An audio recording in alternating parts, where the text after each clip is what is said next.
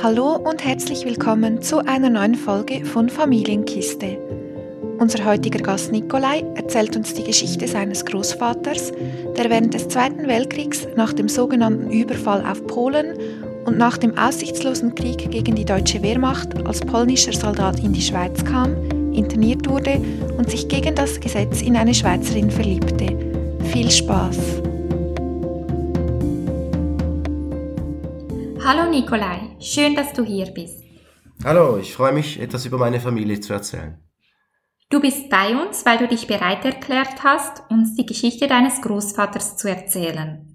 Er hieß Bolek und seine Geschichte beinhaltet sowohl Gefangenschaft im Zweiten Weltkrieg, aber auch Flucht, Kampf und eine ganz große, zeitweise tragische Liebesgeschichte. Du hast dich viel damit auseinandergesetzt und einige Recherchen betrieben. Wie hast du überhaupt begonnen, dich für deine Familiengeschichte zu interessieren? Warst du schon immer neugierig oder wie hat sich das entwickelt? Ich habe Bolek, meinen Großvater, leider nicht kennenlernen dürfen. Er verstarb, als ich zwei Jahre alt war. Und allgemein kamen Geschichten aus seiner Vergangenheit nur als kurze Anekdoten und eher selten zum Vorschein.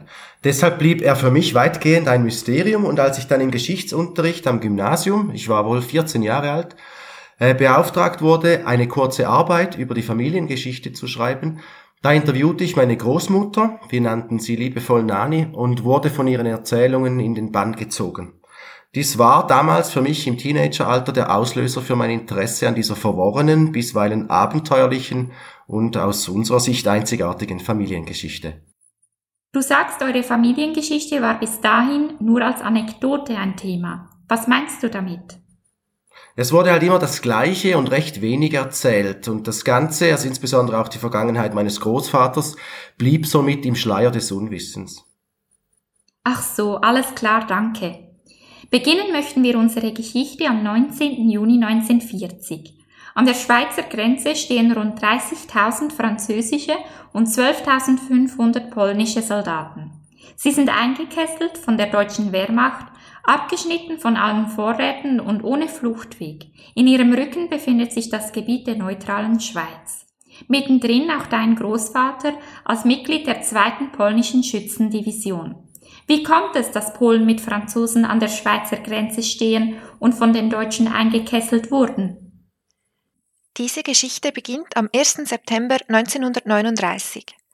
An diesem Tag überfiel das Deutsche Reich, ohne vorgängige Kriegserklärung wohlgemerkt, die deutsch-polnische Grenze im Westen Polens.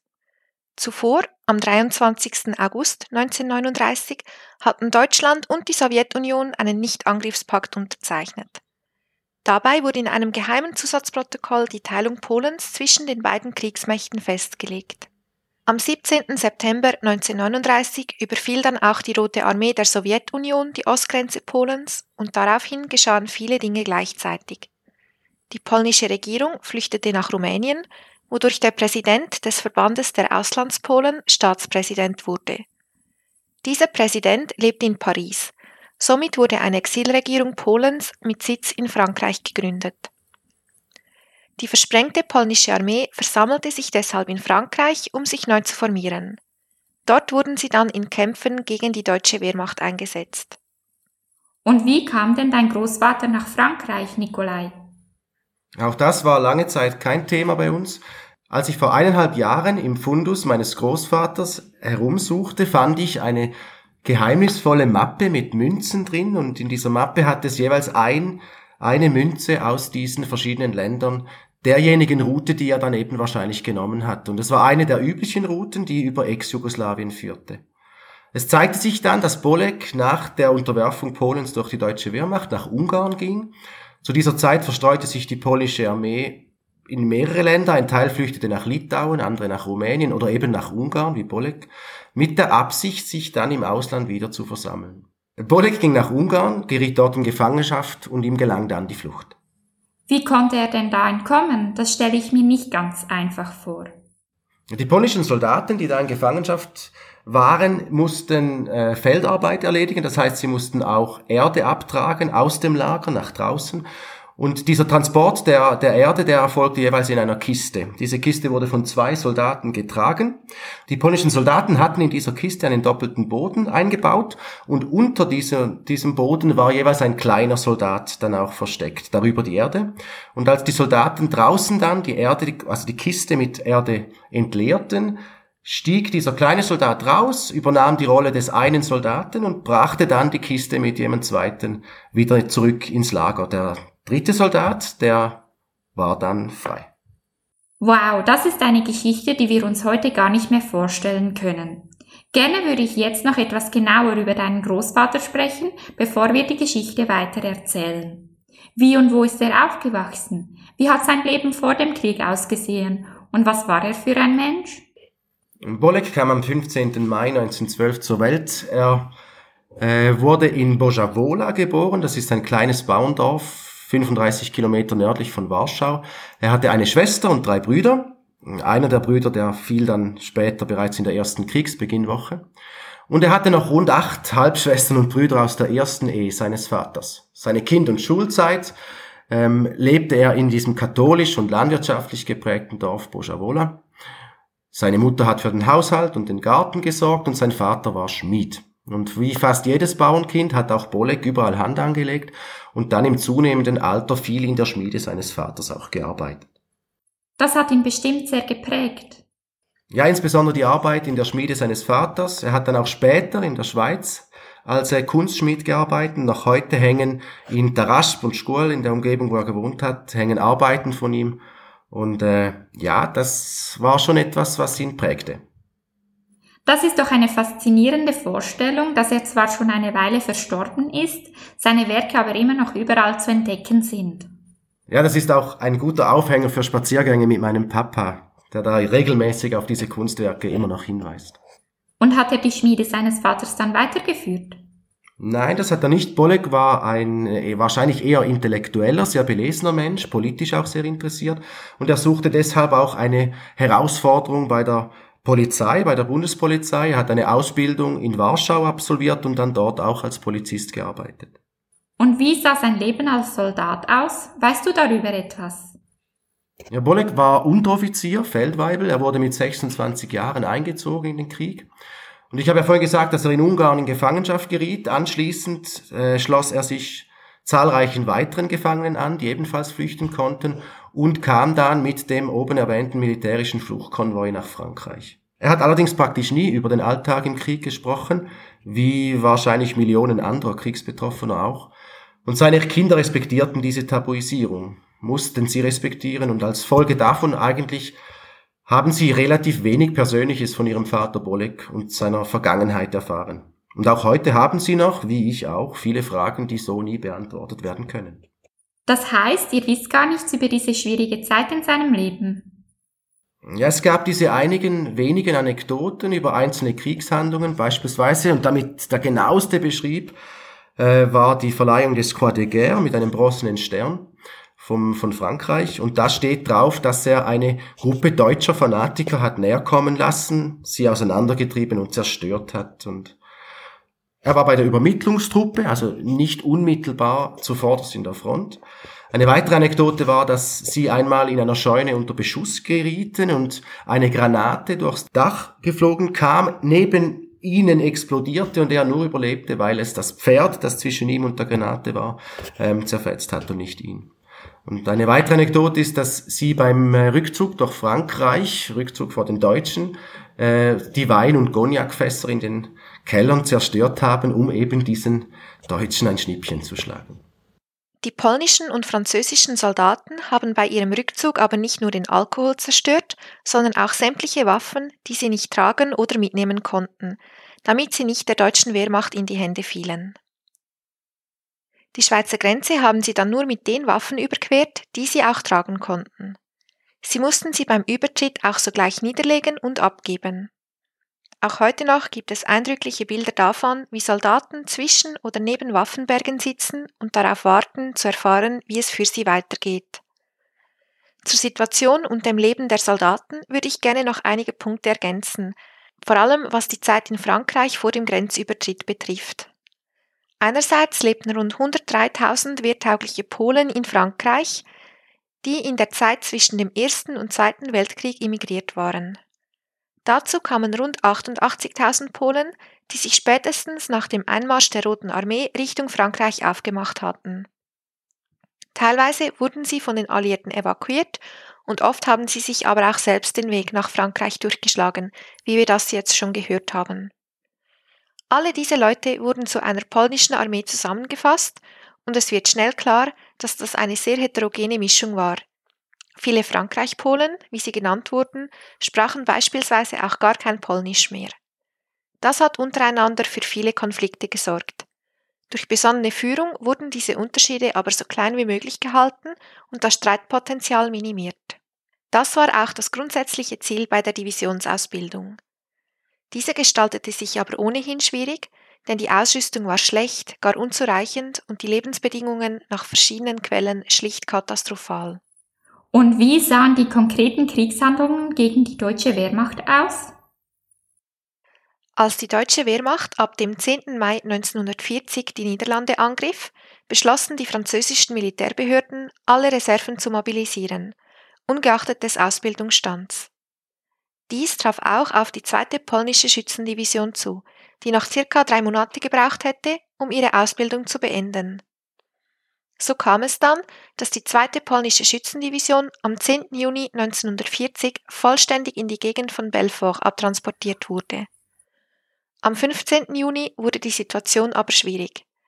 Die zweite polnische Schützendivision war zusammen mit französischen Truppen eingekeilt worden. Die Polen und Franzosen fingen an, sich zur Schweizer Grenze zurückzuziehen, um sich dann entlang dieser Grenze nach Südfrankreich durchzuschlagen. Dies gelang jedoch nicht, da die Deutschen diesen Plan durch ihr Vorrücken vereitelt hatten.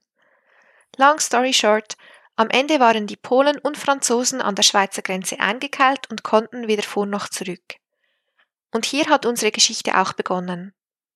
Am 19. Juni übertraten dann zwei polnische Offiziere die Schweizer Grenze mit einer Botschaft für den Bundesrat, in der um die Internierung nach dem Hagener Abkommen gebeten wurde.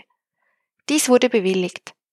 In der Nacht vom 19. auf den 20. Juni 1940 übertraten dann 29.717 französische und 12.152 polnische Soldaten die Schweizer Grenze.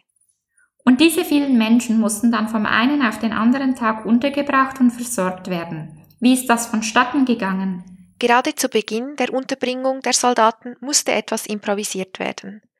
Die Schweiz war nicht vorbereitet auf die Internierung von so vielen Soldaten. Sie schliefen in Sporthallen, Scheunen, Schulgebäuden und wurden je nach militärischem Rang auch in Privatunterkünften oder gar Hotels untergebracht. Danach wurde damit begonnen, zentral organisierte Lager zu bauen, damit alle Internierten an einem Ort untergebracht werden konnten. Daraufhin entstand ab Sommer 1940 unter anderem das Internierungslager in Büren an der Aare im Kanton Bern. Diese zentrale Unterbringung bewährte sich aber ganz und gar nicht. Zu viele Leute auf kleinem Raum mit wenig bis keiner Beschäftigung sorgte für viel Unruhe. Zudem geriet die Schweiz als rohstoffarmes Binnenland langsam in Bedrängnis. Die Lebensmitteleinfuhren wurden knapp. So wurde der Plan Wahlen entwickelt, der unter anderem darauf abzielte, die Anbaufläche für Lebensmittel zu vergrößern und den Ackerbau stark auszubauen. Das generierte ab November 1940 sehr viel potenzielle Arbeit für die Internierten über die ganze Schweiz verteilt. Nach der Niederlage Frankreichs und dem geschlossenen Waffenstillstand zwischen Deutschland und Frankreich und der Quasi-Kapitulation konnten die französischen Soldaten ab Februar 1941 repatriiert werden. Mit ihnen wurden auch die Waffen, die die französischen Soldaten in der Schweiz niedergelegt hatten, rechtens an das Deutsche Reich ausgeliefert. Es wurde aber auch die gesamte Militärausrüstung der zweiten polnischen Schützendivision an das Deutsche Reich ausgeliefert, obwohl dies gegen internationale Abkommen verstieß, da sich Deutschland und Polen faktisch immer noch im Krieg befanden und die polnischen Soldaten auch weiterhin interniert waren. Dementsprechend war der Aufschrei bei polnischen Soldaten, aber auch bei der Schweizer Zivilbevölkerung groß. Nichtsdestotrotz muss hier erwähnt werden, dass sich die Schweiz in einer schwierigen politischen Lage sah. Deutschland und Italien im Norden und Süden sorgten für viel Unsicherheit und die faschistischen Nachbarn wollte man natürlich nicht verärgern, um dies hier mal vorsichtig zu formulieren. Obwohl die französischen Soldaten repatriiert wurden, verblieb die zweite polnische Schützendivision, wie bereits erwähnt, in der Schweiz und wurde durch die neue Arbeitssituation, geschaffen durch den vorhin erwähnten Plan Wahlen, auf verschiedene Arbeitslager in der ganzen Schweiz verteilt. Weißt du, wo dein Großvater untergebracht wurde und wie seine weitere Reise in der Schweiz aussah, Nikolai? Bolek kam zuerst wie die meisten Polen ins äh, Internierungslager Büren an der Aare und als dort dann die Verhältnisse zu eng wurden, als man nach Beschäftigungen suchte für diese Internierten, wurde er nach Rotenbrunnen verlegt, anschließend nach Domadems, Bonaduz und später war er dann eben in Tarasp mit einer Gruppe polnischer Internierter mit Meliorationsarbeiten beschäftigt. Also sie haben Wiesen trockengelegt, Wege äh, verbessert. Von Tarasp führte der Weg auch nach Susch, wo er in einer Gärtnerei arbeitete. Und in dieser Gärtnerei bei dieser Familie konnte er auch wohnen, natürlich dank einer Spezialbewilligung. Melanie, weshalb hat er überhaupt eine Spezialbewilligung benötigt? Am 1. November 1942 wurde der sogenannte Orange-Befehl erlassen. Dieser sollte das Verhältnis der Zivilbevölkerung zu den Internierten regeln. Darin stand unter anderem, dass es den internierten Soldaten verboten ist, ohne Bewilligung einen Gasthof oder ein Privathaus zu besuchen. Luden Zivilpersonen Internierte zu sich nach Hause ein, mussten sie sich vorher vergewissern, dass eine passende Bewilligung vorliegt. Der Orange-Befehl wurde so genannt, weil der Erlass auf auffälliges orangenes Papier gedruckt wurde, damit der Befehl auch kaum zu übersehen war. Wie war denn Bolleks Verhältnis zu seinen Arbeitgebern? Ja, Bolek war schon zu dieser Zeit ein Schaffer, ein sehr guter und sehr angenehmer Mensch und er wurde dementsprechend auch sehr wohlwollend aufgenommen und beherbergt. Und der Kontakt mit dieser Familie wurde dann auch bis zum Tode freundschaftlich gepflegt. Und wie hat sein Leben sonst ausgesehen als Internierter in der Schweiz? Bolek war in erster Linie überaus dankbar für die Schweiz. Seine Situation war aber belastend, zum einen, weil seine Mutter zu dieser Zeit ins Konzentrationslager Ravensbrück gebracht wurde. Er hat Briefe geschrieben, hat auch Briefe erhalten. Allerdings kamen die Briefe teilweise auch wieder zurück oder wurden zensuriert durch die SS. Zum anderen sorgte er sich um seine elternlosen Geschwister zu dieser Zeit, wusste wenig über sie, hatte kaum Kontakt mit ihnen und insgesamt war er deshalb sehr unruhig, auch zu dieser Zeit in der Schweiz. Zeitgleich tobte der Krieg weiter in Europa und viele seiner jungen Kameraden waren immer noch im Einsatz an diversen Fronten. Ja, Bolek hatte sich große Sorgen um seine Militärkameraden gemacht. Also das war so eine eine Mischung zwischen äh, Pflichtbewusstsein und dann eben Hilflosigkeit. Er hatte lange das Gefühl, dass er sie im Stich gelassen hat, weil er in der Schweiz blieb. Das war für ihn keine gute Situation. Hierzu muss noch gesagt werden, dass diese Gefühle wohl nicht nur Bolek beschäftigten. Viele seiner Kameraden, die in der Schweiz interniert waren, haben auch Fluchtversuche unternommen und probiert, sich dem alliierten Widerstand gegen die deutsche Wehrmacht erneut anzuschließen. Rund zwei Drittel aller Fluchtversuche waren dann auch erfolgreich, obwohl die Schweiz dies streng zu unterbinden versuchte. Die Internierten hatten aber nicht nur den Wunsch zu fliehen, gerade zu Beginn der Internierung hatten sie auch sehr viel Zeit darüber nachzudenken und Fluchtpläne zu entwickeln, da es schlicht keine Beschäftigung gab. Als dann allmählich klar wurde, dass sich die Repatriierung noch etwas hinziehen könnte, mussten Beschäftigungen organisiert werden. Neben den Arbeitseinsätzen gab es verschiedene Freizeitangebote. Es gab eine berühmte Lagerzeitung, die von den Internierten erstellt wurde, gleichzeitig wurden auch schulische Angebote realisiert. Viele Freiwillige aus der Zivilbevölkerung halfen mit, für etwas Abwechslung zu sorgen. So war beispielsweise der CVJM, der christliche Verein junger Männer, sehr aktiv. Es gab Chöre, Theaterabende, aber auch Sprach- und Sportunterricht. Natürlich wurde auch oft Karten gespielt. Wie sah denn der Alltag und die Freizeit von Bolek aus in den internierten Lagern? Die polnischen Soldaten haben sich äh, große Mühe gegeben, eine gute Freizeitgestaltung im Rahmen des Möglichen zu haben. Also er hat sehr viel Freizeit mit den anderen Internierten verbracht. Sie unternahmen Wanderungen, natürlich in Militäruniform. Wir haben Bilder von ihm, also er war sehr engagierter und leidenschaftlicher Fotograf, wie sie beispielsweise im Taraspersee, was zu dieser Zeit noch erlaubt war, gebadet haben. Er hat auch, und das haben wir in seinen Unterlagen gefunden, Bewilligungen erhalten für Gasthofbesuche zu dieser Zeit. Also wir wissen, dass auch im Winter mit Skifahren sie sehr viel unternommen haben in dieser Freizeit. Ich möchte hier gerne noch ergänzen, dass auch die Freizeit eingeschränkt war durch den vorhin erwähnten Orange-Befehl. Dieser besagte beispielsweise auch, dass es verboten ist, den Internierten Geld oder Zivilkleider zu geben, deren Post zu vermitteln oder Zugriff auf ein Telefon zu gewähren. Zudem wurde festgehalten, dass es den Internierten untersagt ist, eine Ehe einzugehen. Im Orange-Befehl stand wortgetreu, den Internierten ist die Eingehung einer Ehe nicht gestattet. Es sind daher auch alle auf eine solche hinzielende Beziehungen mit Internierten untersagt. Beziehungen aller Art zwischen Internierten und Schweizerinnen waren also gar nicht gerne gesehen. Dies führt mich gleich auch zur nächsten Frage. Wir haben es zu Beginn schon etwas angeteasert. Dein Großvater hat in der Schweiz seine spätere Ehefrau kennengelernt, deine Großmutter Maria. Dies war, wie wir bereits gehört haben, eigentlich strikt untersagt. Wie haben sie sich denn kennengelernt? Bolek und Maria sind sich zum ersten Mal am Dorfbrunnen begegnet in Fontana Tarasch.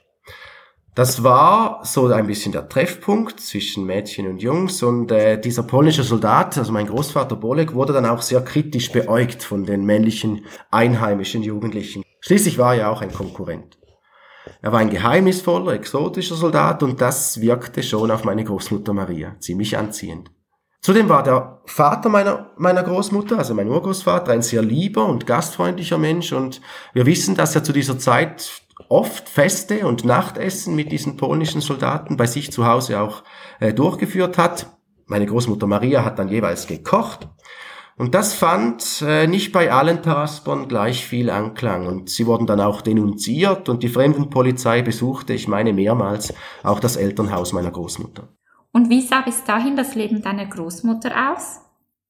Sehr bescheiden. Also sie lebte und wuchs in Tarasp auf ähm, sie hatten immer genug zu essen, das war nicht das Problem. In den langen Sommerschulferien arbeitete sie bereits als Zehnjährige für die Pfarrei, wo sie unter anderem zu Fuß Gemüseauslieferungen mittels Leiterliwägeli bis nach Schule, hin und retour dauerte wohl mehrere Stunden vorzunehmen hatte.